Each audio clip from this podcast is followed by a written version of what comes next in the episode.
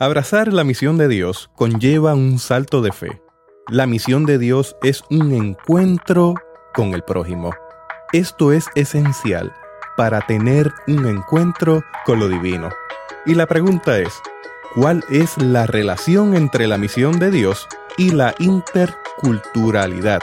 Teotecnología.com presenta Teobytes Busque una taza de café, de té o de chocolate y siéntese a la mesa con nosotros porque este tema será de gran bendición a su vida y a la vida de su iglesia. Saludos y bendiciones, les habla Jesús Rodríguez Cortés y les doy la bienvenida a esta edición de Teo Nos acompaña la doctora Doris García Rivera para dialogar sobre misión e interculturalidad. Doris es presidenta del Seminario Evangélico de Puerto Rico. Y debo señalar que es la primera presidenta del Seminario Evangélico de Puerto Rico. Posee un bachillerato en biología con concentración en química de la Universidad de Puerto Rico. También tiene una maestría en microbiología y zoología médica del Recinto de Ciencias Médicas de la Universidad de Puerto Rico una maestría en artes y religión de Andover Newton Theological School y un doctorado en teología en estudios históricos y bíblicos de la Escuela de Teología de la Universidad de Boston. Ha sido profesora en diversas instituciones educativas y también ha sido misionera por 23 años en diferentes lugares como lo son Costa Rica, México, Estados Unidos y Puerto Rico. Pero sobre todas las cosas, Doris ama al Señor y le sirve con amor y pasión en toda encomienda que cae en sus manos. De Doris puedo decir que es una mujer íntegra, comprometida, visionaria, educadora, muy pastoral, y siempre es para mí una experiencia extraordinaria escuchar sus narraciones. Así que Doris, le doy la bienvenida a Teobytes. Muchas gracias, muchas gracias Jesús. Y igualmente eh, un saludo a todos nuestros oyentes, a todos aquellos y aquellas que en este momento nos permiten estar con ustedes y acompañarles, que tengan un buen periodo y que en este momento podamos compartir cosas interesantes y esperamos en el nombre del Señor que sean de mucha utilidad para usted. Leyendo la semblanza, nos damos cuenta que Doris ha pasado por diversas etapas en esta vida. Y la primera pregunta que hago es la siguiente. ¿Cómo se fue formando Doris? ¿Y cómo se fue encaminando en el propósito de Dios? Esa es una pregunta bien interesante y pues para resumir podríamos decir varias cosas. Una, mis primeros encuentros, ¿verdad? Que, que me formaron en el área de servicio y de amor al Señor fue precisamente con mi abuela. Mi abuela, doña Monserrate Davis de Valdeyuli, eh, una señora que solamente estudió hasta octavo grado porque se enamoró en la escuela y sus papás la sacaron y luego la, la, la casaron, ¿verdad? Porque pues en aquellos tiempos eso pues estaba un poquito controlado y entonces abuelita, con mucha dificultad, tuvo cinco hijos, quedó viuda y pues trabajó en una diversidad de, de, espacios para sobrevivir, entre los cuales lavaba ropa en el río, planchaba ropa, ¿se acuerdan? Con aquel almidón que había que preparar para pues familias un poco más favorecidas. Este, luego comienza a trabajar en comedores escolares haciendo comida, en canóbanas. Abuelita tenía una fe práctica y una de las cosas que desde pequeña a mí me impactó porque yo conviví mucho con ella porque mis papás me dejaban mucho en casa de abuelita. Era la manera en que abuelita servía. Por ejemplo, abuelita me pedía a mí en las tardes que yo, ella preparaba una agüita de piringa, así, un juguito, y entonces me decía, vamos a llevarle esta agüita a los muchachos que están jugando baloncesto en la cancha, porque la cancha quedaba frente al espacio donde vivía abuelita, que era en el residencial Felipe Sánchez Osorio de Carolina, así que yo me crié en un residencial público. Entonces yo me molestaba Pues yo en mi mente decía, pero ¿por qué yo tengo que estarle llevando ni agua ni refresco? Y abuelita siempre decía, veo que tienen calor y es importante para ellos el tener este espacio de encuentro. Y abuelita utilizaba esa, esa palabra encuentro. Entonces los muchachos pues nada más veían que nosotros salíamos, venían corriendo a tomarse su refresco, su agüita, su jugo de naranja, hablaban con abuelita, abuelita siempre les decía, pórtense bien, qué bueno que están jugando, cómo saliste en la clase, y luego se iban. Entonces, eso era de las primeras cosas que a mí me fueron quedando. Otra cosa interesante es que abuelita era rezadora. Abuelita era de la iglesia católica y abuelita rezaba, ¿verdad? En, los espacios de, funeral. Entonces yo iba con ella, yo me sabía todas las palabras, la dinámica, pero siempre abuelita sacaba ese espacio, no era quizás como otras rezadoras que iban, daban el rosario y pues se iban porque les pagaban y acababan. Abuelita siempre llegaba antes, yo la observaba que se sentaba y platicaba con la familia, consolando teníamos el espacio del rosario, ¿verdad? De rezo. Y después abuelita saludaba a todas las personas que estaban allí. Y era ese encuentro con el otro, era ese, ese espacio de relación. Lo otro que a mí me, impactó mucho desde pequeña es que con abuelita pues yo iba a las procesiones, me encantaban las procesiones y me encantan todavía. Ese espacio donde tú vas caminando y recuerden pues yo era pequeña, ¿no? Para mí era algo espectacular. El espacio de ir de la mano de abuelita cantando, rezando, esa solemnidad. Hay un algo que tú estás de una manera particular compartiendo en un espacio sagrado que es un espacio movible. Porque es tú y el pueblo, es, tú y las personas. Este, sales de la iglesia, das toda la vuelta por el espacio y regresa, pero en ese espacio se construye una identidad que yo no he podido percibir en otros espacios. Entonces, eso me encantaba. Otra experiencia que me va formando es que pues yo estudio en el Colegio María Auxiliadora. Cuando ese colegio inicia, no tiene un edificio y nos encontramos en la Iglesia Católica del Pueblo de Carolina. Entonces, yo estoy pequeña, yo estudié ahí desde kinder hasta sexto grado, estoy ahí y las clases se dan en el santuario, se dan dentro del templo. Entonces yo tengo, pues, las imágenes de los santos alrededor mío, veo el sacristán entrando, saliendo. Están las monjas eh, salesianas, que son las que nos dan las clases. De, todo ese ambiente es un ambiente que más tarde, ¿verdad? Uno va procesando. Ese espacio es un espacio rico en imágenes, en la producción de sentidos religiosos, un espacio donde a la misma vez se construyó una amistad, con compañeros y compañeras de estudio, pero un espacio donde yo vi el amor de estas siervas del Señor, de estas monjas, que quizás otros han tenido otras experiencias, ¿verdad? Más negativas. Para mí fueron experiencias muy buenas unas monjas donde se cantaba, donde se dialogaba, donde sí me hacían escribir cien veces, tengo que portarme bien. Porque como toda niña, pues también hacía mis maldades. No puedo creerlo, no puedo creerlo. Y entonces por eso mi escritura era muy bonita. Porque sí me hicieron escribir bastante. Pero yo jugaba entre las faldas de las monjas. Y en las tardes, en muchas ocasiones, nos deteníamos, en vez de llegar directo a casa de abuelita, nos deteníamos en la casa de las monjas, era un segundo piso, a tomar chocolate caliente y galletas por soda y queso.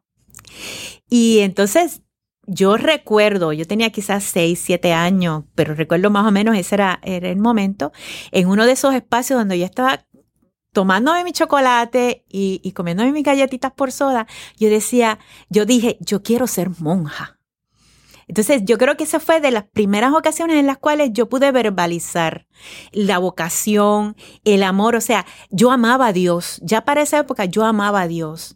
El sentido de ver el servicio de estas mujeres, de mi abuelita, todo ese entorno, ¿verdad? Eh, sagrado en el cual me crié tanto con la experiencia de movilita como con la experiencia en el colegio, el sentido sabía que Dios estaba ahí, ¿verdad? Obviamente no podía expresar, ¿verdad? Con, con mayor intelectualidad, pero yo sabía que Dios estaba ahí y yo amaba a Dios. Pero es, dentro de los 6, 7 años yo por primera vez verbalicé, yo quiero ser monja, porque veía la alegría, veía el espacio de servicio y eh, fue algo que realmente me impactó y me, me marcó, me marcó. Años más tarde, el cambio, ¿verdad?, que se da a la iglesia evangélica, viene no tanto por problemas que tuve con la iglesia católica, como por el deseo y el anhelo de aprender más. Tenía muchas preguntas y no encontraba quién pudiera responderme estas preguntas. Yo llegué a ser catequista, llegué a ser parte del coro de la iglesia, fui hija de María, o sea, estuve muy, muy, muy metida, muy metida. Y son memorias que atesoro, son memorias que atesoro con mucho corazón, con mucha alegría. Pero cerca de mis 18 años, 17 años, pues vinieron muchas preguntas. Preguntas sobre la persona de Jesús, preguntas sobre la tradición, preguntas sobre historia. No me bastaba con que me dijeran, pues es así, esa es la, es la tradición, o pues es lo que dice el Papa. No me bastaba. Mira, ya iba despertando una mente crítica, entro a la universidad, empiezo a estudiar en el área de, biología, de ciencia, entonces como que la mente pues también se, se pule, ¿verdad? Se pule, se afila y, y habían preguntas que no me podían responder. Así que en ese periodo es que empiezo a escuchar estos grupos ¿verdad? Estos grupos que están en las esquinas hablando de Jesús. Y yo decía, pero qué falta de respeto, como así como hablan de Jesús como, como tan natural y tan, qué sé yo, como que faltaba un respeto, era lo que yo pensaba.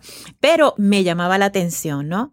En ese periodo, en la universidad, llega a, a predicar Nicky Cruz eh, ya yo me había leído algunos de sus libros, que, o sea, eh, fue, una, fue un, un periodo de cuestionamiento, de búsqueda, de, de volver a pensar mi fe. Y en ese periodo entonces se da mi conversión, ¿verdad? E, el aceptar a Jesús como mi Salvador de una manera consciente, porque yo estoy segura de que el Señor ya caminaba conmigo y yo caminaba con Él.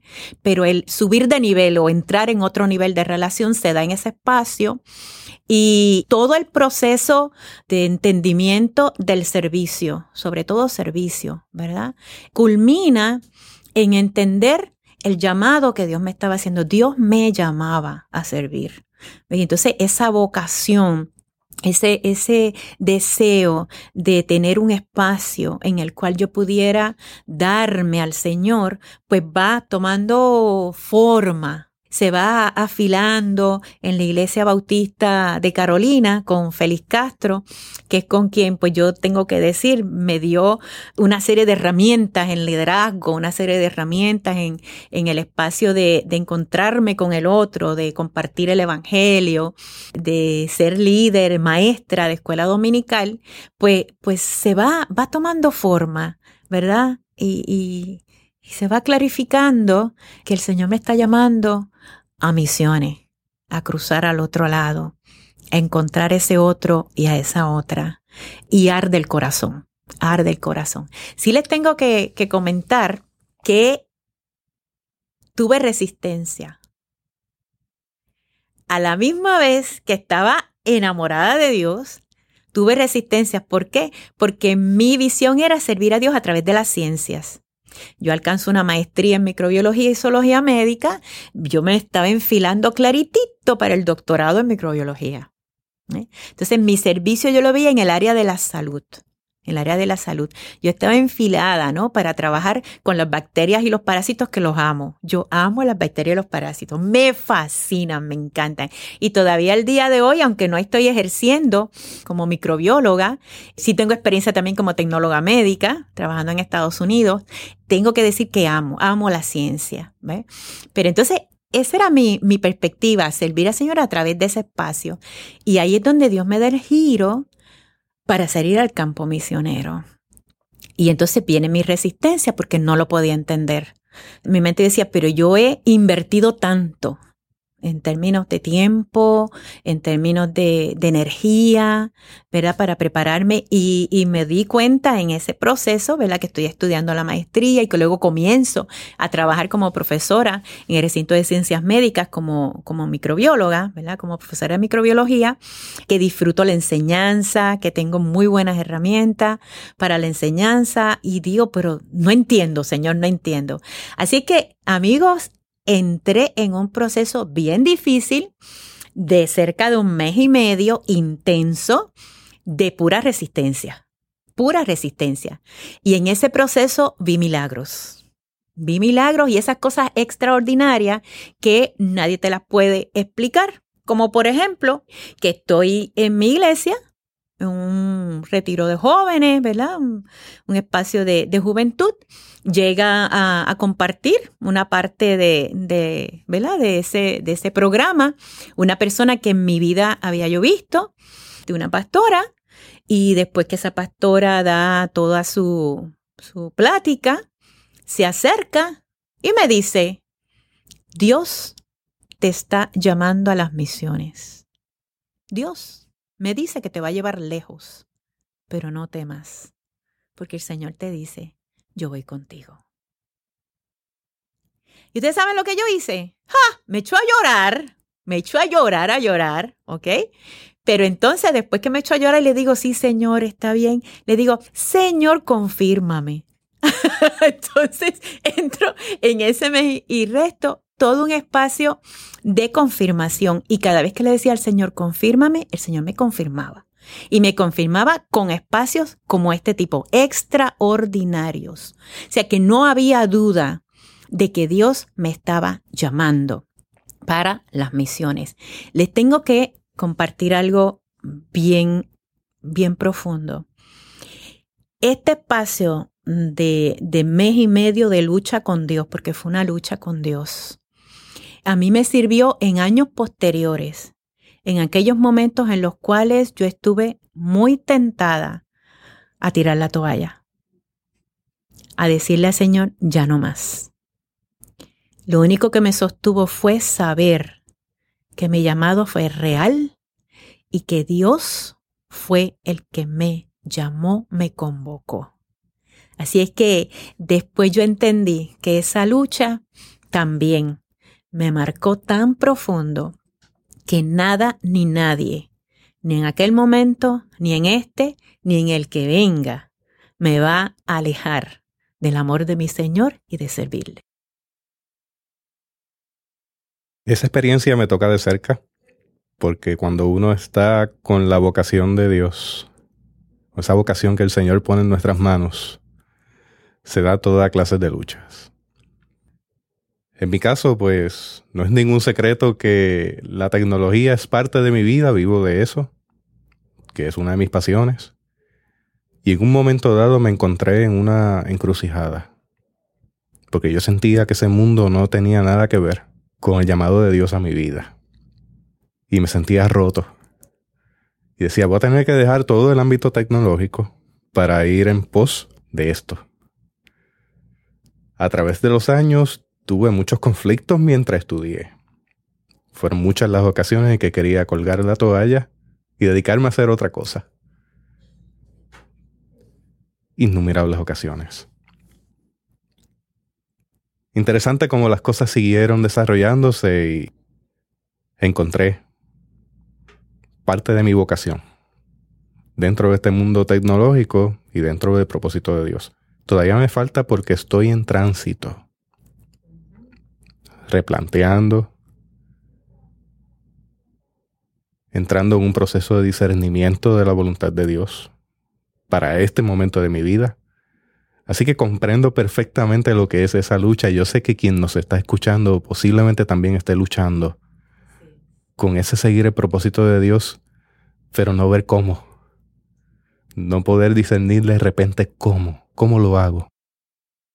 Y, y déjame decirte tú que me escuchas, no es fácil en el momento, ¿verdad? El, discernir, el, cómo lo hago, como bien no, nos comparte acá Jesús, pero es importante confiar, confiar en varias cosas. Una, que Dios te ama por sobre todas las cosas eh, y que de eso pues no hay duda alguna. Eh, Dios te ama. Y esa certeza y esa seguridad tiene que estar ahí, aunque todo se vea oscuro, ¿verdad? O no se vea, como dicen, en la luz al final del túnel. Dos, Dios siempre tiene algo mejor para ti. Dios siempre tiene algo mejor para ti. En su amplia y maravillosa, increíble voluntad.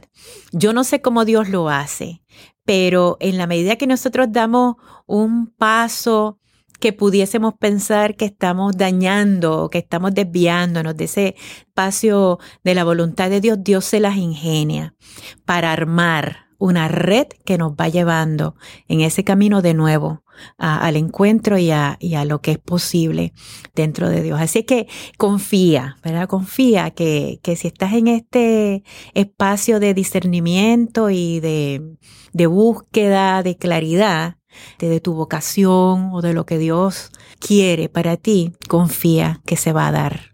Definitivamente se va a dar.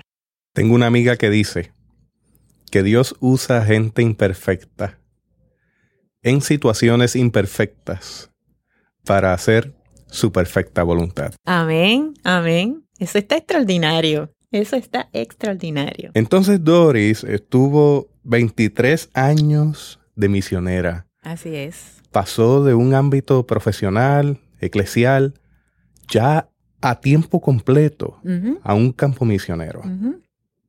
Nos gustaría que nos relate un poco sobre esa experiencia en Chiapas y en los diferentes lugares en donde estuvo, si es posible. Yo sé que hay historia larga, pero algunas pinceladas en el camino.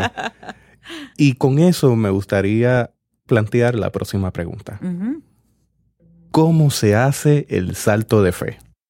Amén. Estamos platicando del, salto de fe dentro del ámbito pues, de misión y uno podría interpretarlo de diferentes maneras. Yo podría decir, por ejemplo, eh, salto de fe en este de confiar, ¿verdad? En el amor de Dios y que Dios puede saber mejor que nosotros, ¿verdad? Lo que, para dónde vamos y qué, cuál es nuestro futuro. Este, usted se imagina montarse en un avión con dos bebés, una niña de un año y ocho meses y un bebé de dos meses, varón, para ir a Estados Unidos y es cruzar, ¿verdad? Eh, al otro lado por primera vez, porque se te abre el espacio para tú poder prepararte mejor en el espacio de misión, en los estudios de misión, en la interculturalidad, en el evangelismo cruzando fronteras, pero llegas a un espacio completamente diferente a lo que tú has conocido, otra cultura, no solamente otra cultura, otros edificios, no solo otros edificios, otro clima, otra manera de vivir. ¿ves? Y en ese espacio es reaprender quién es uno, es reaprender quién es Dios y reaprender y reinterpretar aquellos textos bíblicos que hasta ese momento han sido de sustento para ti, pero que en esta nueva realidad toman otra dimensión. Y todo eso es un proceso, ¿verdad? No solamente de crecimiento, sino un proceso también de fe, porque es aventarte al vacío donde hay tantas incertidumbres y saber que aun cuando caigas en ese vacío, la red de las manos del amor, de la voluntad de Dios te va a sostener. No, no vas a caer, como decimos en el espacio popular, como guanábana en el piso. vas a caer en una red. Y esa red, Dios la forma de muchas y diversas maneras, con personas que en aquel momento se acercaron a, a, mí y en aquel momento estaba casada, se acercaron a nosotros y nos dieron su mano, nos dieron material, cosas materiales, nos acompañaron con todo ese proceso de, de manejar mejor el inglés, porque sabíamos inglés, pero teníamos un acento bien fuerte. Por ejemplo, yo respondía en un laboratorio en el cual trabajaba, Munro Laboratory, o sea, mi acento estaba fuerte. Pero entonces empieza todo un proceso de, de crecimiento. Pero viene porque confías, saltas, o sea, te avientas. ¿Eh?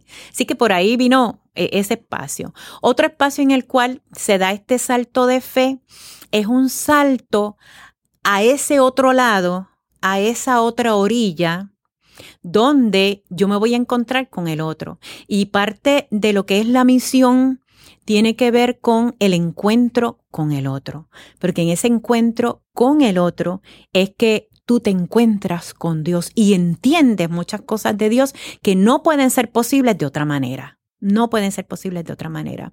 Y el espacio de misión de cruzar al otro lado, de encontrar a ese otro o esa otra, no es solamente porque es un pueblo diferente, ¿verdad? Una cultura diferente. Usualmente lo pensamos así.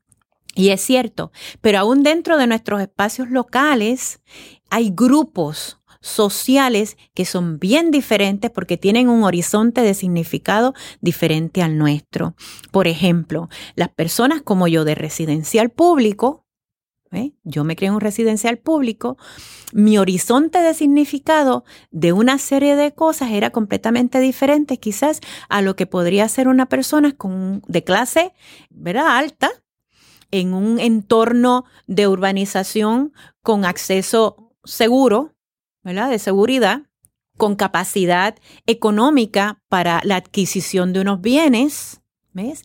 Y con ciertas libertades y ciertos espacios de creatividad diferentes a los que yo tuve. ¿Cuáles eran mis espacios? Pues yo salía a jugar con otros niños y niñas en el residencial y jugábamos gallitos y jugábamos a la cuerda floja, jugábamos a esconder. Y en esos espacios, de momento abuelita nos llamaba porque allá se dieron, empezaron a pelear y se estaban dando, inclusive en algunos casos con machete. Y entonces, vente y entra muchacha que están peleando. Claro, algunos de mis compañeros y compañeras salían corriendo a ver qué pasó para acercarse a la lucha. Si yo hacía eso, pues mi abuelita me iba a dar hasta dentro del pelo. Así es que habían unas libertades, era una vida diferente y una interpretación diferente de la realidad, aun cuando estamos en un mismo país. No sé si me entienden que esto de la interculturalidad y del encuentro con el otro trasciende la geografía porque no es el que sea otro país, es que simplemente la realidad y de interpretación de vida, la historia y aún los genes nos hace un otro o un otra. Y cuando cruzamos, damos un salto de fe, damos un salto porque estamos confiando que Dios nos va a ayudar junto con todo lo que nosotros traemos en términos de capacidades y de experiencia a encontrarnos con ese otro. El problema, ¿sabes cuál es Jesús? ¿Cuál es nuestro fundamento para encontrarnos con ese otro? Si es un fundamento en el cual queremos imponer nuestra fe o si es un fundamento en el cual podemos encontrarnos con el otro y en ese otro u otra encontrar a Dios y juntos entonces construir la misión. Son dos cosas completamente diferentes. Así que en este caminar y en estos diferentes saltos, porque ha habido sumos saltos, diferentes saltos, hemos quizá aprendido o hemos experimentado ese cruce de cultura y ese encuentro con el otro, donde hemos visto a Dios de maneras maravillosas. Les puedo contar una historia. Por ejemplo, en Chiapas, nosotros trabajamos por 11 años. Nosotros estábamos ubicados en San Cristóbal de las Casas, pero trabajamos con 10 o 12 comunidades indígenas, celtales y sotsiles. Ustedes saben, México tiene 62 culturas diferentes, 62 pueblos indígenas. Cada uno tiene su palabra, su lenguaje, tiene su cultura, tiene sus ritmos, tiene su manera, ¿verdad?, de ser. Porque eso es la cultura, es una manera de ser y de interpretar la realidad con un horizonte de significado diferente. Las culturas son inconmensurables. ¿Ves? Entonces tú tienes que tratar de acercarte al otro. Nunca vas a llegar al 100. Es bien difícil llegar al 100. O sea, dejar de ser como Dios dejó de ser para ser un otro que en este sentido, Dios fue el primer misionero, porque Dios cruzó al otro lado para encontrarnos. Lo decimos muchas veces, pero no tenemos la conciencia de lo que eso significa. El dejar de ser para encontrarse con un otro porque tú quieres llegar hasta ese otro por amor, en el caso nuestro supuestamente, pero hay otras motivaciones ¿verdad? Donde tú quieres encontrar al otro por otras motivaciones. Dios fue el primer misionero. ¿Ves? Dejó de ser Dios en el sentido del entendimiento, del poder, del ser en todas partes, de la omnisciencia, de la omnipotencia, de la omnipresencia, para ser un Jesús limitado por su cultura, por su historia, por su lenguaje, por su sexo y por su momento histórico. Y eso es parte de lo que hace un misionero o una misionera. Encuentra al otro, pero para encontrar al otro te tienes que acercar lo más que tú puedas al ser de esa otra persona. Entonces, estamos en, Chiapas, en San Cristóbal de las Casas, trabajando con eh, celtales y soxiles. Y en una de, de esos viajes, una de las comunidades que nos quedaba más lejos estaba cinco horas y media en carro. Así es que, pues nos fuimos tempranito en la mañana, a las 7 de la mañana, y pues, como a veces sucedía, no pudimos cruzar cerca de las 11 de la mañana cuando estábamos llegando eh, a uno de los pueblos porque el puente se había caído.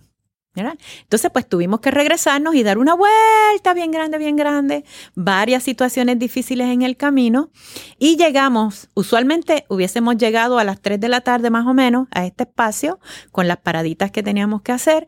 Esta vez llegamos casi a las 7 de la noche. Llegamos al pueblo, Usualmente nos esperaban las mujeres, las líderes de, con las quienes íbamos a trabajar en esa tarde. Y aquí estaban los niños esperándome, ¿verdad? Me bajo del, de, la camioneta, vamos a la casita donde nos íbamos a reunir, me dan paibilmut, paibilmut es un caldito de pollo, los hermanitos me saludan y yo, ¿y dónde está? La hermana, la hermana este, María del Carmen. Ah, ahorita viene, hermana, ahorita viene. Bueno, la hermana María del Carmen se tardó como hasta las ocho pico, pero yo vi en el pueblo y sentía como que había un algo, un ambiente que no podía yo definir, pero algo había estado pasando, algo estaba sucediendo. Y yo dije, bueno, será porque llegamos tarde, estarán incómodos o pues uno se le va, ¿verdad? Todas las razones. Por fin llega María del Carmen y llega llorosa, agitada.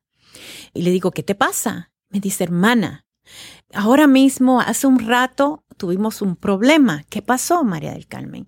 Entonces me dice que Amanda, que es su cuñada, estaba siendo brutalmente golpeada por el hermano de María del Carmen.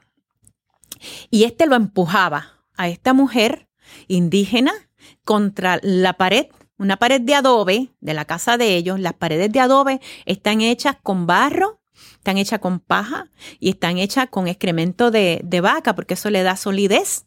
Y eso es como cemento, hermano. Eso es de la dureza de cemento. Y la estaba empujando, golpeándola a Amanda. Y Amanda llevaba en su espalda a su bebé de tres meses. En su rebozo. Las mujeres cargan a sus bebés en su rebozo. Y la bebé estaba gritando, llorando Amanda estaba gritando y llorando y se acumuló un montón de personas, una serie de personas del pueblo mirando sin intervenir. ¿Por qué? Porque al igual que muchas otras culturas que también nosotros somos parte de eso, el hombre tiene derecho sobre la mujer, porque es su mujer. Y como es su mujer, pues entonces puede golpearla. Puede hacer con ella lo que quiera, porque no es sujeto, sino objeto. Entonces, en este proceso, ¿verdad? Que están golpeando y está gritando, pues yo le pregunto, ¿pero por qué? Entonces María del Carmen me dice, lo que pasa es que, hermana, la hermana Amanda estaba en su casa y llegaron los principales del pueblo a buscar a, su esposo. Y ella les dijo, él está en la casa de fulana de tal. Pues estaba en casa del amante. ¿Qué pasa? Que todo el mundo sabía en el pueblo que él tenía el amante. Pero ella lo verbalizó oficialmente a los principales del pueblo. Y cuando digo los principales del pueblo, en estas comunidades hay unas jerarquías sumamente rígidas, ¿verdad? Porque están dentro de un espacio de organización patriarcal, donde el ajualil, ¿verdad? Que es el principal, ¿verdad? O hay varios principales, son los que tienen una potestad completa sobre las decisiones del pueblo. Entonces, ¿qué pasa? Que cuando lo van a buscar, a, Carlos, pues Carlos estaba tomado y lo primero que dice es, ¿quién les dijo que yo estaba aquí? ¿Por qué? Porque él ahora está en vergüenza. Esta ahora está en vergüenza. No porque estaba, lo que estaba haciendo estaba mal, pero ella lo verbalizó de manera oficial a los principales del pueblo. Él bajó y empezó a golpearla. ¿ves? Y le estaba gritando, ¿por qué me has puesto en vergüenza? Y la golpeaba. En ese espacio donde no hay nadie, nadie se está moviendo a proteger y a rescatar a, Amanda, de momento entra una mujer y se pone entre Amanda y Carlos y levanta las manos y le dice, basta ya, basta ya. Y él agarra a esta mujer por la blusa, la golpea y le dice, ¿por qué me estás deshonrando? Y ella le responde, porque ahora yo sé que soy hija de Dios. Y lo que haces está mal. Hermanos, en ese momento fue como si se hubiera detenido el tiempo. En ese momento, los varones que estaban allí observando vinieron y agarraron a Carlos y lo tiraron al piso. En ese momento las mujeres que estaban observando vinieron y tomaron a Amanda y a la bebé y la quitaron detrás de esta mujer para, para revisarla, para consolarla, para estar con ella. Una sola persona en un espacio tan hostil tomó la decisión de dar un salto de fe. Tomó la decisión de dar testimonio porque había entendido y comprendido lo que es ser una hija de Dios. Y esta mujer fue María del Carmen. María del Carmen era y sigue siendo la líder de un grupo de mujeres indígenas celtales con las cuales trabajamos por seis años en el espacio de desarrollo para que sus tejidos pudiesen ser usados en espacios de venta un poco más comerciales para que ellas pudieran apoyar a sus familias en este espacio de tanta necesidad económica. Seis años estuvimos platicando, compartiendo y organizando el grupo. Yo le digo a María del Carmen, pero ¿cómo se te ocurre? Llorando. ¿Cómo se te ocurre hacer una cosa como esa? Porque yo sé lo que eso significa en su pueblo. Yo sé lo que significa el que ella se haya levantado en contra no solamente de su hermano, sino en contra de unos patrones de opresión y de unos patrones de organización y estructura social de discrimen, de explotación y de abuso contra la mujer, contra los niños. Yo sé lo que esto implicaba para ella. ¿Saben lo que ella me contestó?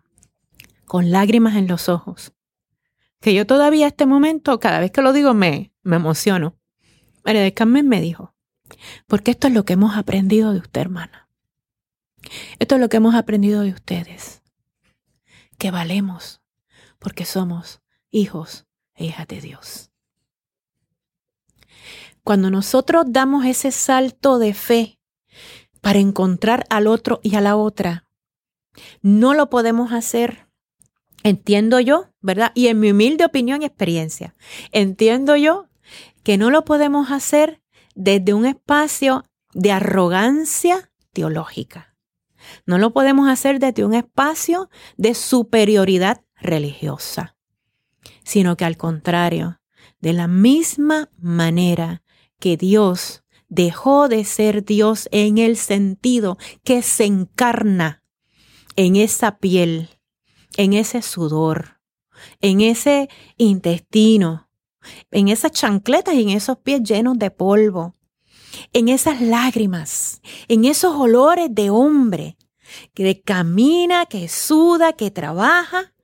En esa limitación, Dios encontró al otro ser humano. Se encontró con sus discípulos, se encontró con las mujeres y al paso del tiempo se encontró contigo y conmigo. Ese es el espacio de misión y ahí es donde la misión y la interculturalidad se encuentran. Porque la misión, a mi entender, no es otra cosa que el anhelo de Dios de acercarse y de encontrarse con ese otro y esa otra simplemente para compartir su amor. ¿En qué maneras? En la cultura de cada cual. Porque cada cultura ha sido construida de acuerdo a procesos históricos, pero yo no tengo la menor duda que también ha sido de acuerdo a la voluntad de Dios y al mover del Espíritu. Así que en esa cultura ya están las semillas del verbo. Y nosotros lo que tenemos que hacer es construir junto con el Espíritu Santo los espacios máximos en los cuales ese otro y esa otra pueden encontrarse con Dios. Y mira, hacer como con el eunuco, en esa historia tan maravillosa en que el eunuco se encuentra con Felipe y después que se encuentran y platican y que se bautiza, dice el texto, cada cual agarró por su camino. Y este hombre la tradición, ¿verdad? Lo asocia con el desarrollo de la iglesia etíope, una de las iglesias más antiguas en la tradición cristiana. Y Felipe siguió por otro lado. Muchas veces yo pienso, Jesús, que en esta arrogancia teológica y superioridad religiosa, tratamos de dar ese salto al otro lado, confiando sí en el Señor, porque confiamos que el Señor nos acompaña, pero con un sustento y un fundamento, entiendo yo, completamente equivocado. Porque no es yo traer a Dios, porque Dios ya está allí. Ya Dios está allí. Dos, no es yo enseñar a ser cristiano, no, es yo compartir mi experiencia con Jesús y como yo entiendo a Jesús y en ese espacio el otro hermano tiene que traducir a través del Espíritu Santo, como él o ella entonces desde su cultura también se hacen seguidores de Jesús. Y son dos cosas bien diferentes. Me parece a mí que todavía como iglesia se nos hace difícil se nos hace difícil entender esto y ahora digo yo, dar un salto de fe para confiar más en el mismo proceso que Dios tuvo de esa encarnación en Jesús y que ese es nuestro modelo. Y quizás confiamos más en la tradición apostólica, aunque somos la mayoría quizás de los que estamos escuchando este programa de tradición protestante y evangélica, sin embargo siento yo que a veces tendemos a ser más apostólicos, ¿verdad? En lo que hemos recibido y en las reglas, ¿verdad? Del ser cristiano que en el modelo de Jesús. Tengo dos comentarios. Uno sobre el encuentro de Felipe y el etíope eunuco. El etíope eunuco entonces siguió su camino. Usted menciona que se le atribuye en la tradición. En la tradición que haya fundado iglesia en Etiopía. La iglesia etíope. Pero él era el que estaba a cargo del tesoro de la Candace. Así es. Tuvo que dar entonces un salto de fe y dejar una posición muy privilegiada para lanzarse al campo de la misión de Dios. Amén. Segundo comentario. Nos falta como iglesia ciertamente. Y yo me pregunto si estos procesos que ocurrieron a finales del siglo XIX, principios del siglo XX, donde se dio una colonización no solamente a nivel político, se dio también a través de el movimiento misionero, se dio a través también de ese encuentro evangélico. ¿Hasta qué punto llevamos en el DNA el evangelio colonial? Ese que busca colonizar ideas, pensamientos, contextos que son distintos a esas ideas y contextos que he vivido y que he recibido a través de la tradición.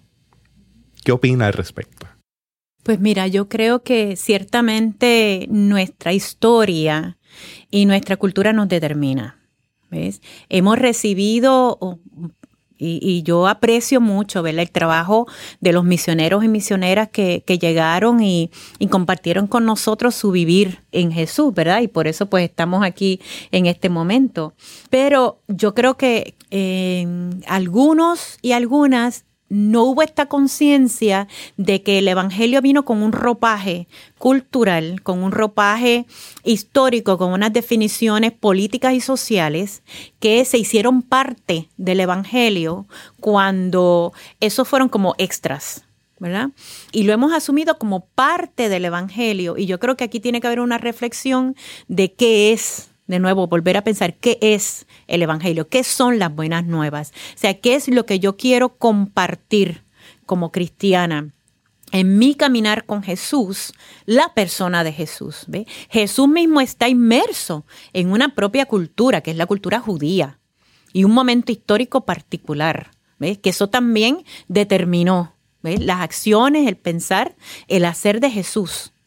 Y entonces, a mí me parece que, el reflexionar nuevamente en esto nos puede ayudar a, ser un poco más discriminatorios en el buen sentido de separar, separar lo que debe ser ese semilla del evangelio de la vestimenta cultural.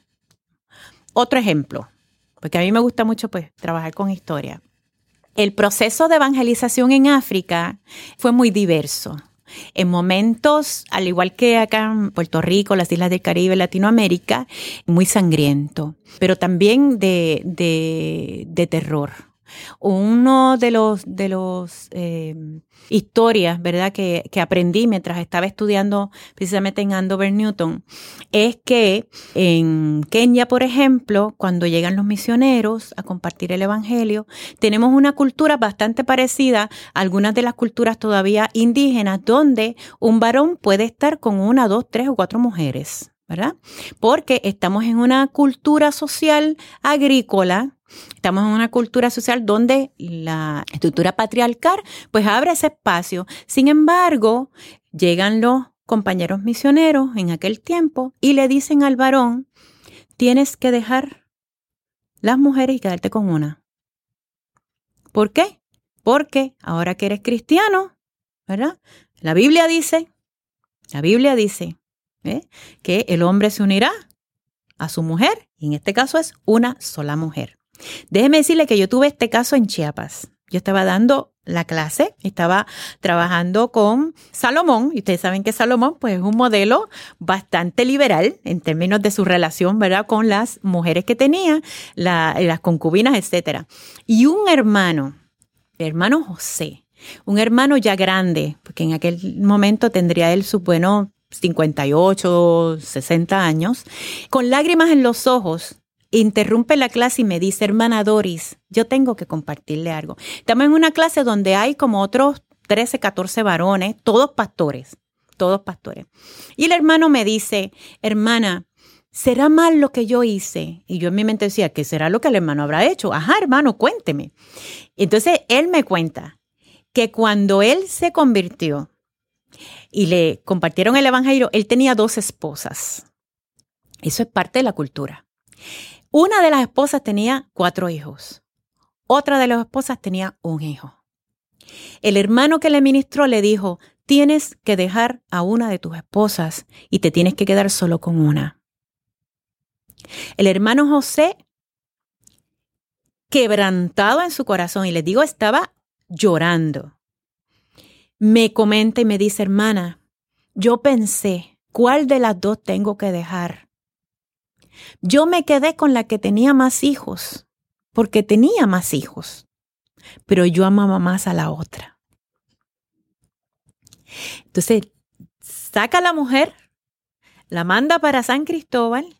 Claro, aquí hay una relación, pues que a distancia él, pues eh, ayuda, ¿verdad? Porque con su maíz, pues una persona, un campesino, pues sigue manteniendo, ¿verdad? Este hijo hasta donde puede, ¿ves? Y el hijo se desarrolla, pero estamos hablando ya 30 años después. El hermano está en una clase y me comenta esto y me pregunta, hermana, ¿hice bien o hice mal? ¿Ves? Entonces, el Evangelio cuando llega, ¿con qué ropaje cultural llega? ¿Ves? ¿Qué determina? ¿Cuáles son las reglas que nosotros imponemos? O sea, ¿qué es lo básico que es necesario en ese momento de encuentro con Jesús, de cuando estamos compartiendo el Evangelio, de cuando estamos discipulando? ¿Qué es lo esencial? En este contexto se permite tener más de una esposa. Porque es parte de lo que asegura la sobrevivencia de la familia, asegura el trabajo de la tierra. En estos espacios, hermanos y hermanas, no hay seguro social, no hay retiro. Son los hijos los que cuidan de los padres en su vejez. Y mientras más hijos e hijas tengas, más aseguras que tu vejez sea una vejez cuidada, sea una vejez con dignidad, sea una vejez en la cual tú logres disfrutar de los frutos de tu labor. Entonces es otra cosa, no sé si me entienden. Estamos hablando de otro horizonte de significado y de interpretación de la realidad en el cual el Evangelio se tiene que encarnar, no que el Evangelio tiene que imponer otra cultura y otras cosas. Así que eso es un pequeño ejemplo. En el ejemplo que les estaba dando en África, al tomar la decisión de quedarse con una mujer y aquellas mujeres que salieron, empezó el problema de la prostitución. Porque estas mujeres no tenían ese referente, esa protección masculina, y ellas tenían que sobrevivir de alguna manera. Lo que no era un problema social aparece como problema social precisamente por un evangelio que no supo encontrar al otro donde el otro estaba y no supo encarnarse.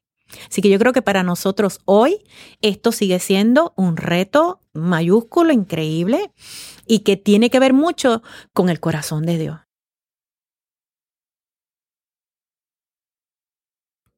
Yendo en esa dirección, ¿cómo podemos desarrollar personas con capacidad para hacer acercamientos a otras culturas? ¿Cómo lo hacemos? Mira, no, no es fácil. en verdad no es fácil. Se ha complicado, ¿eh? Es complicado, es complicado, porque primero tiene que haber un proceso de, de, desencuentro, de desconstrucción, ¿verdad? De, de quiénes somos como cristianos como cristianos.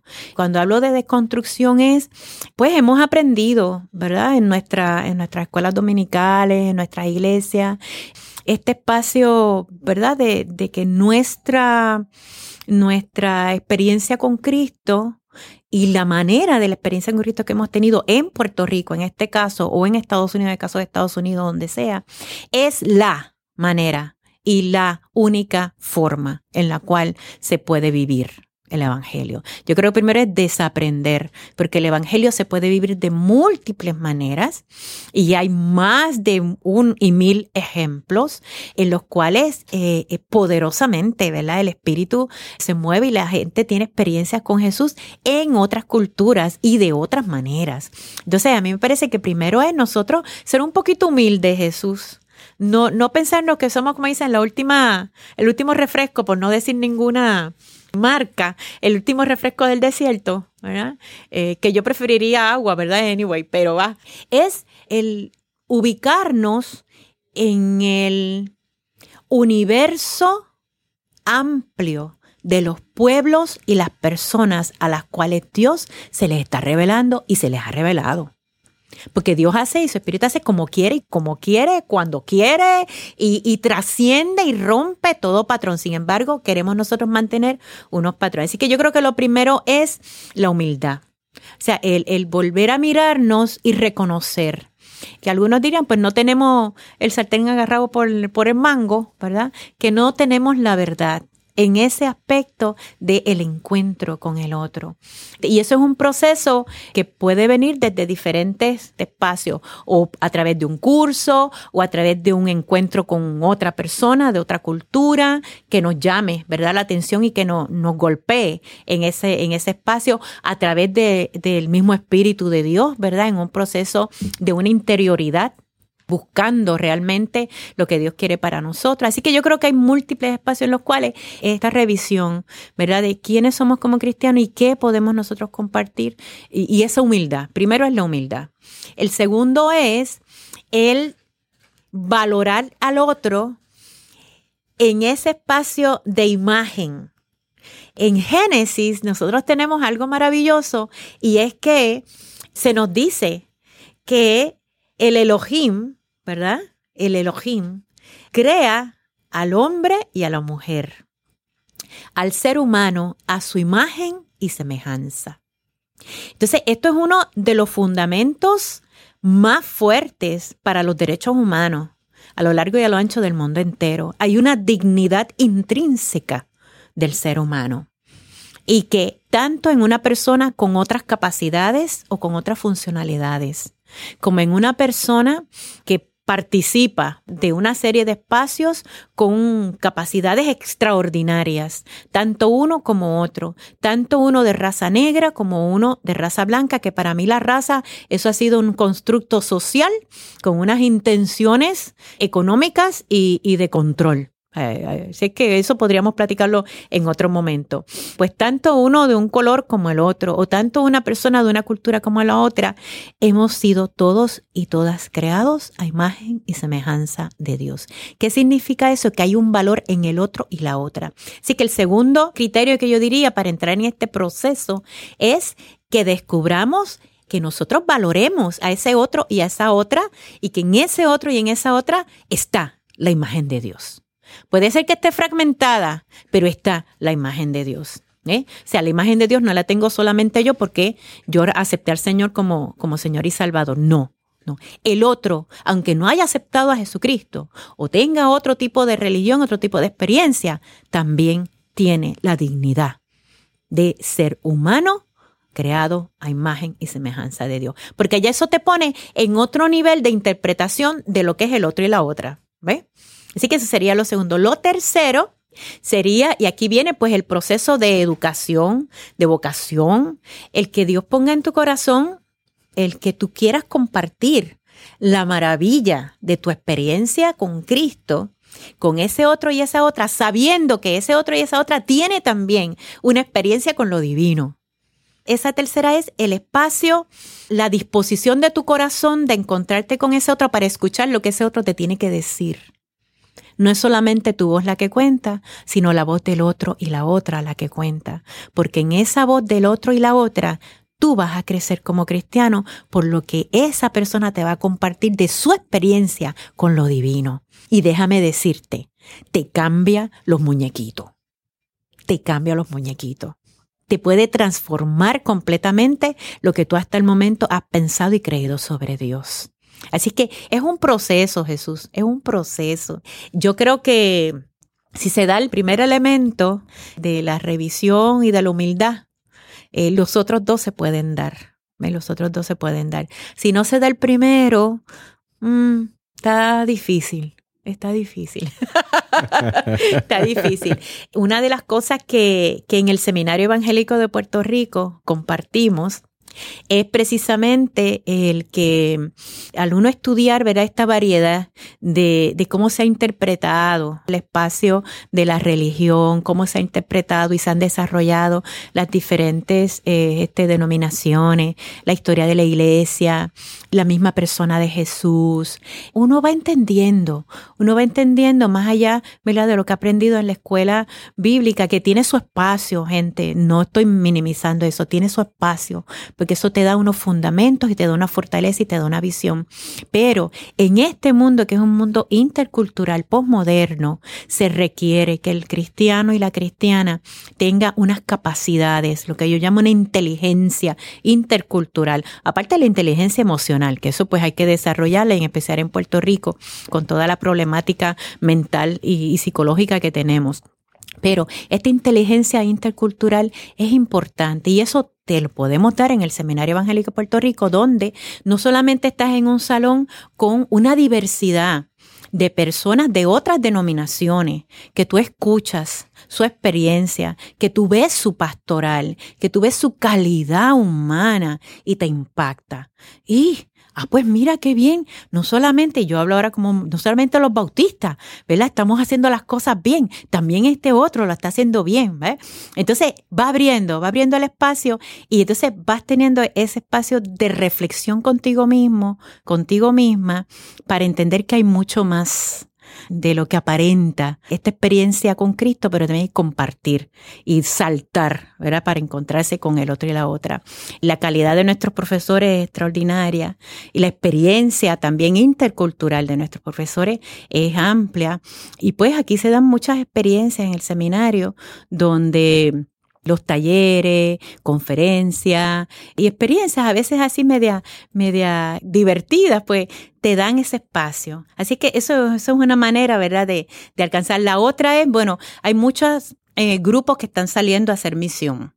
Y cuando digo, uno dice, voy a hacer misión, ¿qué es lo que viene a la mente? Voy a cruzar el charco porque yo, no se hace misión en Puerto Rico, se hace misión fuera. O sea, el concepto de misión, en términos locales, de la localidad geográfica, en términos de lo que voy a hacer. Y voy a hacer misión y ¿qué haces? Pues voy a llevar a Cristo. ¿Y cómo vas a llevar a Cristo? Pues voy a dar una escuela de niños o voy a llevar zapatos o voy a llevar ropa o voy a yo voy a llevar. Y, ahí es donde mm, hay que tener cuidado, ¿verdad? El espacio de, si nos damos la oportunidad de crecer, ¿verdad? Aun cuando hayamos tenido ya experiencias misioneras de este tipo, el estudiar un poquito más la teología de las misiones, el estudiar un poquito más la historia de las misiones, el un poquito más entender los paradigmas que han dirigido a la iglesia a través de los años en términos de misión,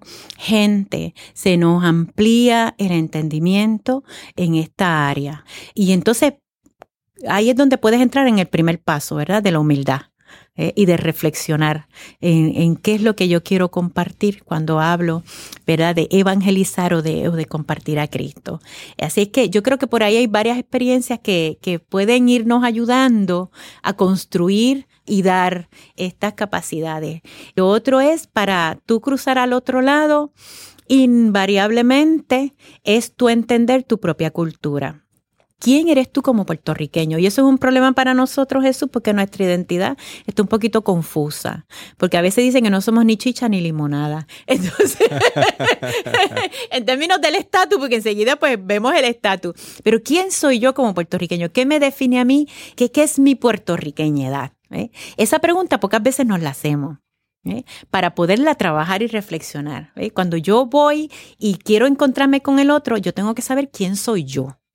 Yo como mujer, yo como madre, yo como en este caso presidenta, yo como cristiana, cristiana bautista o cristiana luterana o cristiana episcopal o cristiana discípula de Cristo, en tal iglesia, en tal contexto urbano, rural.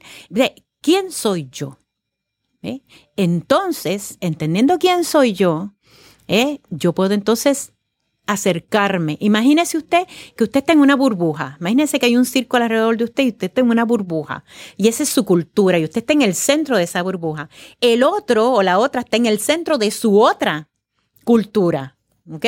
Y si usted quiere acercarse, usted lo más que puede hacer es irse a la periferia al borde de esa burbuja para tratar de tocar. Imagínese que usted está tratando de empujar esa burbuja y que es media elástica, ¿ve? Para tratar de llegar a ese otro o esa otra en su otra burbuja, ¿ve? Entonces, al llegar a ese otro y esa otra, es entonces el ejercicio de entender quién es el otro y la otra. Si es dominicano, ¿qué es ser dominicano? ¿Cuál ha sido la historia? ¿Cuáles son los males sociales políticos? Pero cuáles son las buenas cosas, ¿ve? Y las extraordinarias cosas que tiene esta cultura, esta historia, estas personas, ¿va? ¿Dónde se ubican? Porque de acuerdo de la costa, la montaña, el, urbano, rural, o sea, eh, el tú cruzar al otro lado implica un trabajo intelectual, un trabajo emocional, ¿eh? Un trabajo que a veces no queremos hacer porque nos llama a cuentas a nosotros mismos. Nos llama a cuentas delante del Señor. Entonces, este es un trabajo que yo creo que en estos tiempos de pluriculturalidad, en el cual el espacio geográfico se ha hecho más pequeño, el mundo sigue igual de grande, pero se nos ha hecho más pequeño por el espacio tecnológico, que nos ha acercado, pero en nuestras propias comunidades tenemos más cerca a personas de otras este, religiones, a personas de otros espacios o simplemente personas diferentes en su cultura, en su percepción, en su entendimiento de la realidad. Yo creo que requiere que nuevamente, como cristianos y cristianas responsables, volvamos a mirar el espacio de la misión de Dios, misio Dei. Es la misión de Dios no es tuya ni mía, es de Dios. Hemos sido invitados e invitadas a colaborar con la misión de Dios. Y en esa misión de Dios es entender ese proceso en el cual Dios dejó de ser Dios, se encarna en Jesucristo. ¿Ves? Y al encarnarse, se acerca. y asume en la posibilidad de Dios, porque Dios, ¿verdad? Para Dios eso es posible, para ti, para mí, eso no es posible. Nos podemos acercar, no vamos a llegar al 100, era lo que decía anteriormente, pero en la medida en la cual nosotros podemos entender quiénes somos nosotros y quién es el otro y la otra, entendiendo su historia, su cultura, sus dolores, sus alegrías, sus espacios de rutina, sus sueños, sus anhelos, entonces es que yo creo que podemos dar ese salto de fe para encontrarme con el otro y la otra. Y en ese encuentro vas a ver a Dios de una manera diferente y de manera nueva. Dice la Biblia en Juan 3:16, porque tanto amó Dios al mundo que dio a su Hijo unigénito para que todo el que cree en Él no se pierda, sino que tenga vida eterna. Pero es necesario también, hermano y hermana que me escucha, que acompañemos esta lectura de Juan 3:16 con Juan 1:1 que nos dice, en el principio ya existía el verbo, y el verbo estaba con Dios, y el verbo era Dios.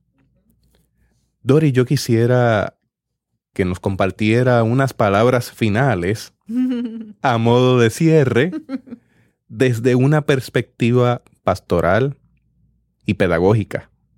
También puede compartir con nosotros información adicional sobre cómo contactamos a través de correo electrónico, redes, a través del seminario. A mí me encanta Juan. Cuando yo disipulo, yo utilizo el libro de Juan. Me parece a mí que, que, me trae, ¿verdad? Mucho de, de, lo que está más cercano en este momento a nosotros. Uso también mucho Marcos, me gusta mucho Marcos, pero Juan, y me parece a mí que para misión, el, el balance entre esa visión glorificada de la divinidad tiene que estar bien amarrada a esa visión material de el verbo era Dios, pero el verbo caminó entre nosotros.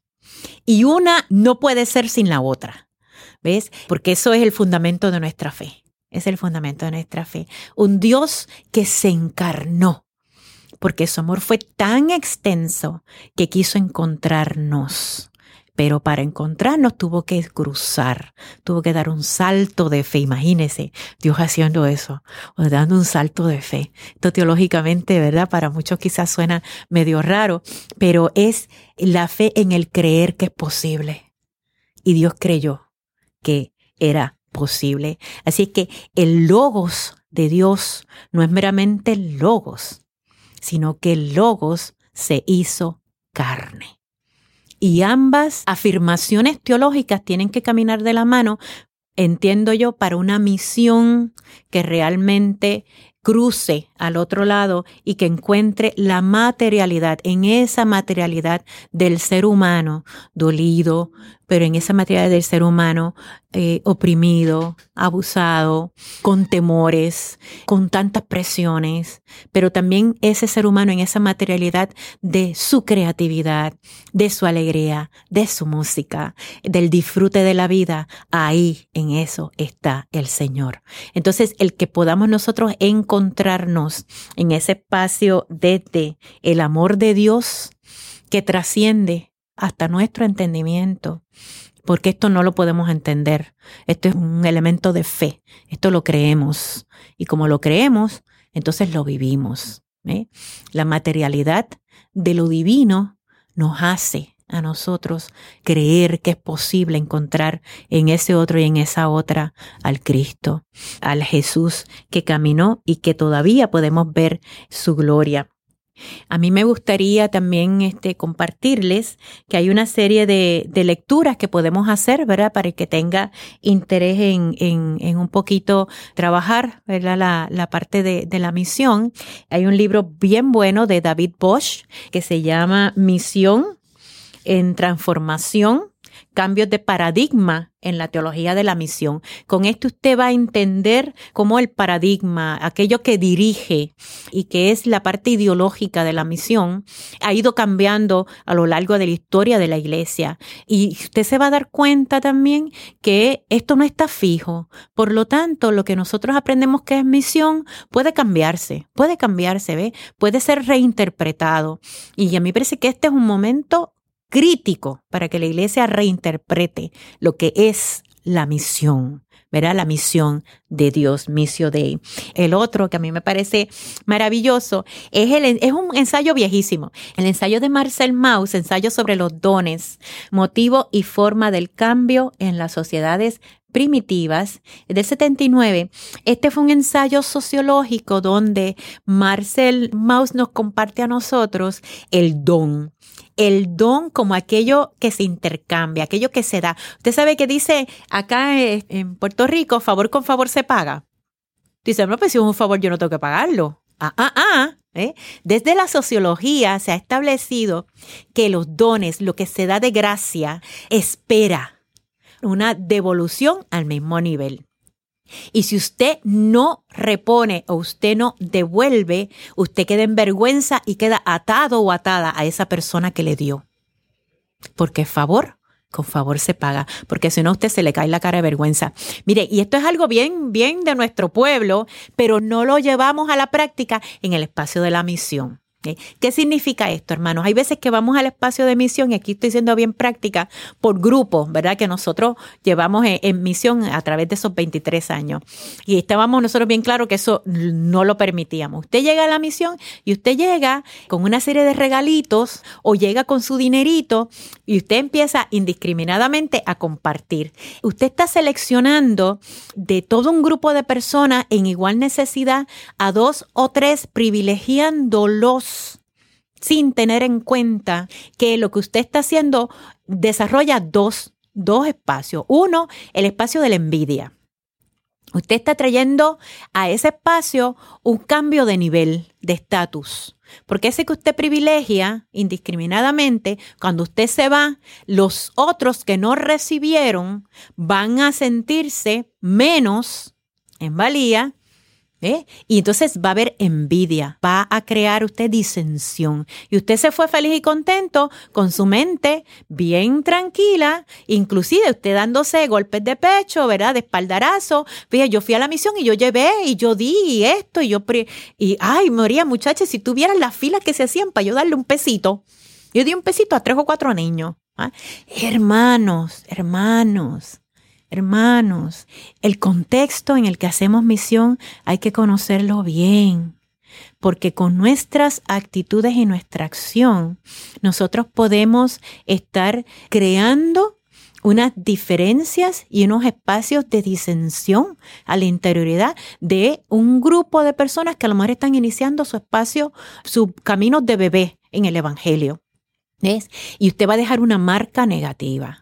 Así que usted puede estar creando eso. Lo segundo que usted está creando es que si usted da un don, usted le está dando a esta persona o a esta familia algo que a los ojos de esta familia ellos no pueden retribuir. Usted los está atando a usted y ellos están quedando en vergüenza porque no pueden devolver la gracia, no pueden devolver el don. Y a lo mejor usted va a ver que le van a matar la gallinita y le van a hacer un pay le van a hacer un caldito. Y usted lo recibe y a lo mejor usted pues dice, ay, no tiene sabor. O sea, usted no expresa o no levanta ese don al valor de lo que usted está dando. Entonces usted, hermano, está creando un espacio de vergüenza. Yo no quiero irme al extremo de decir eso es pecado, es lo que yo pienso, pero tengo que trabajarlo teológicamente. es lo que yo pienso, él es mi opinión. Pero usted está interviniendo de manera negativa en el desarrollo de una comunidad de fe. Cuidado, cuidado. Entonces, con Marcel Mauss usted va a aprender que favor con favor se paga. Usted da un don y cuando usted da un don, sea sabio. Si usted va a un sitio de misión, sea aquí o eh, en Puerto Rico local o a nivel internacional, trabaje con su misionero o con su misionero o con la persona designada como líder. Déjele los pesitos o déjele los regalitos y que esa persona decida cómo lo va a repartir. ¿Va? Porque esa persona que está en ese contexto entiende mejor que usted o mejor que yo, que solo estamos de pasada, las dinámicas de poder que se están dando dentro de esa comunidad. Entonces, eso hay que guardarlo, hay que cuidarlo, por un lado. Iba a decir otra cosa más, pero se me olvidó.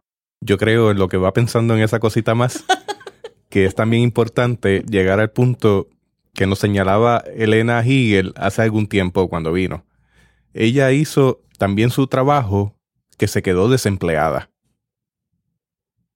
¿Y qué significa eso? No crear dependencias. Es la misión de Dios. Amén. No es la misión mía. Amén. Entonces, dice ella que su aspiración mayor fue esa y su satisfacción mayor fue esa.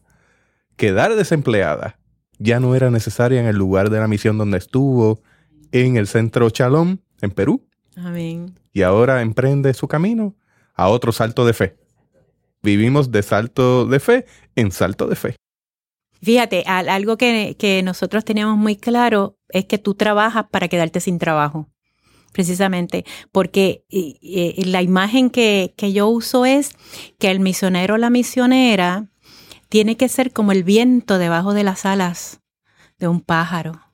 Tú, lo, tú lo empujas, le soplas, le ayudas a volar, pero el pájaro tiene que volar solito tienen que construirse las condiciones para que esa comunidad sea autónoma, independiente, y que esa comunidad desde su propia cultura eh, descubra cómo adorar, cómo servir, cómo encontrar a Dios. Otro librito que les, les aconsejo es el de Carol Stud Muller y Senior D. Se llama Biblia y Misión, Fundamentos Bíblicos de la Misión. Este librito, aunque es del, 85, tiene unos fundamentos bíblicos extraordinarios en términos de exégesis y en términos de, de la pastoral que vale la pena, vale la pena porque nos clarifica desde el espacio teológico bíblico nuestros fundamentos para la misión y los ubica eh, fuera de este espacio de, una, de un imperialismo religioso, de este espacio de la arrogancia y lo hace desde el espacio del encuentro. Así que a mí me parece que por lo menos con estos tres vamos caminando un poquito y, y pues hermano, aviéntese, aviéntese. El encontrarnos con el otro y la otra puede darnos mucho temor puede darnos mucho temor. Pero si nos preparamos, oigan bien lo que le estoy diciendo, nos preparamos de la mejor manera que nosotros entendamos y, utilizando el fundamento del amor que permite al otro ser, ¿eh? y con esa libertad que permite al otro ser, y nosotros vernos como acompañantes en un proceso de descubrir y de encontrar a Jesús mismo, hermano, es una experiencia extraordinaria. Es una aventura que no, uno no tiene palabras realmente para, para compartir lo que Dios le da a uno y las profundidades del ser humano, de entender ¿verdad? El, el, carácter y las posibilidades del ser humano. Así que le animo, le animo, aviéntese, confíe en el Señor, esa vocación, ese llamado, afírmelo, vaya buscando su camino para que Dios le dé, porque le va a dar su espacio de capacitación. En este tiempo hace falta hombres y mujeres inteligentes interculturalmente hablando, para que la misión corra y sea realmente de acuerdo al corazón de Dios de encontrar al otro y a la otra. Allí donde están, porque allí donde están, ya Dios está. Hasta aquí esta edición de Teobytes. Gracias por darnos el privilegio de llegar hasta ustedes a través de las redes informáticas. Será hasta el próximo episodio. Que la paz y la gracia de nuestro Señor Jesucristo sea con ustedes.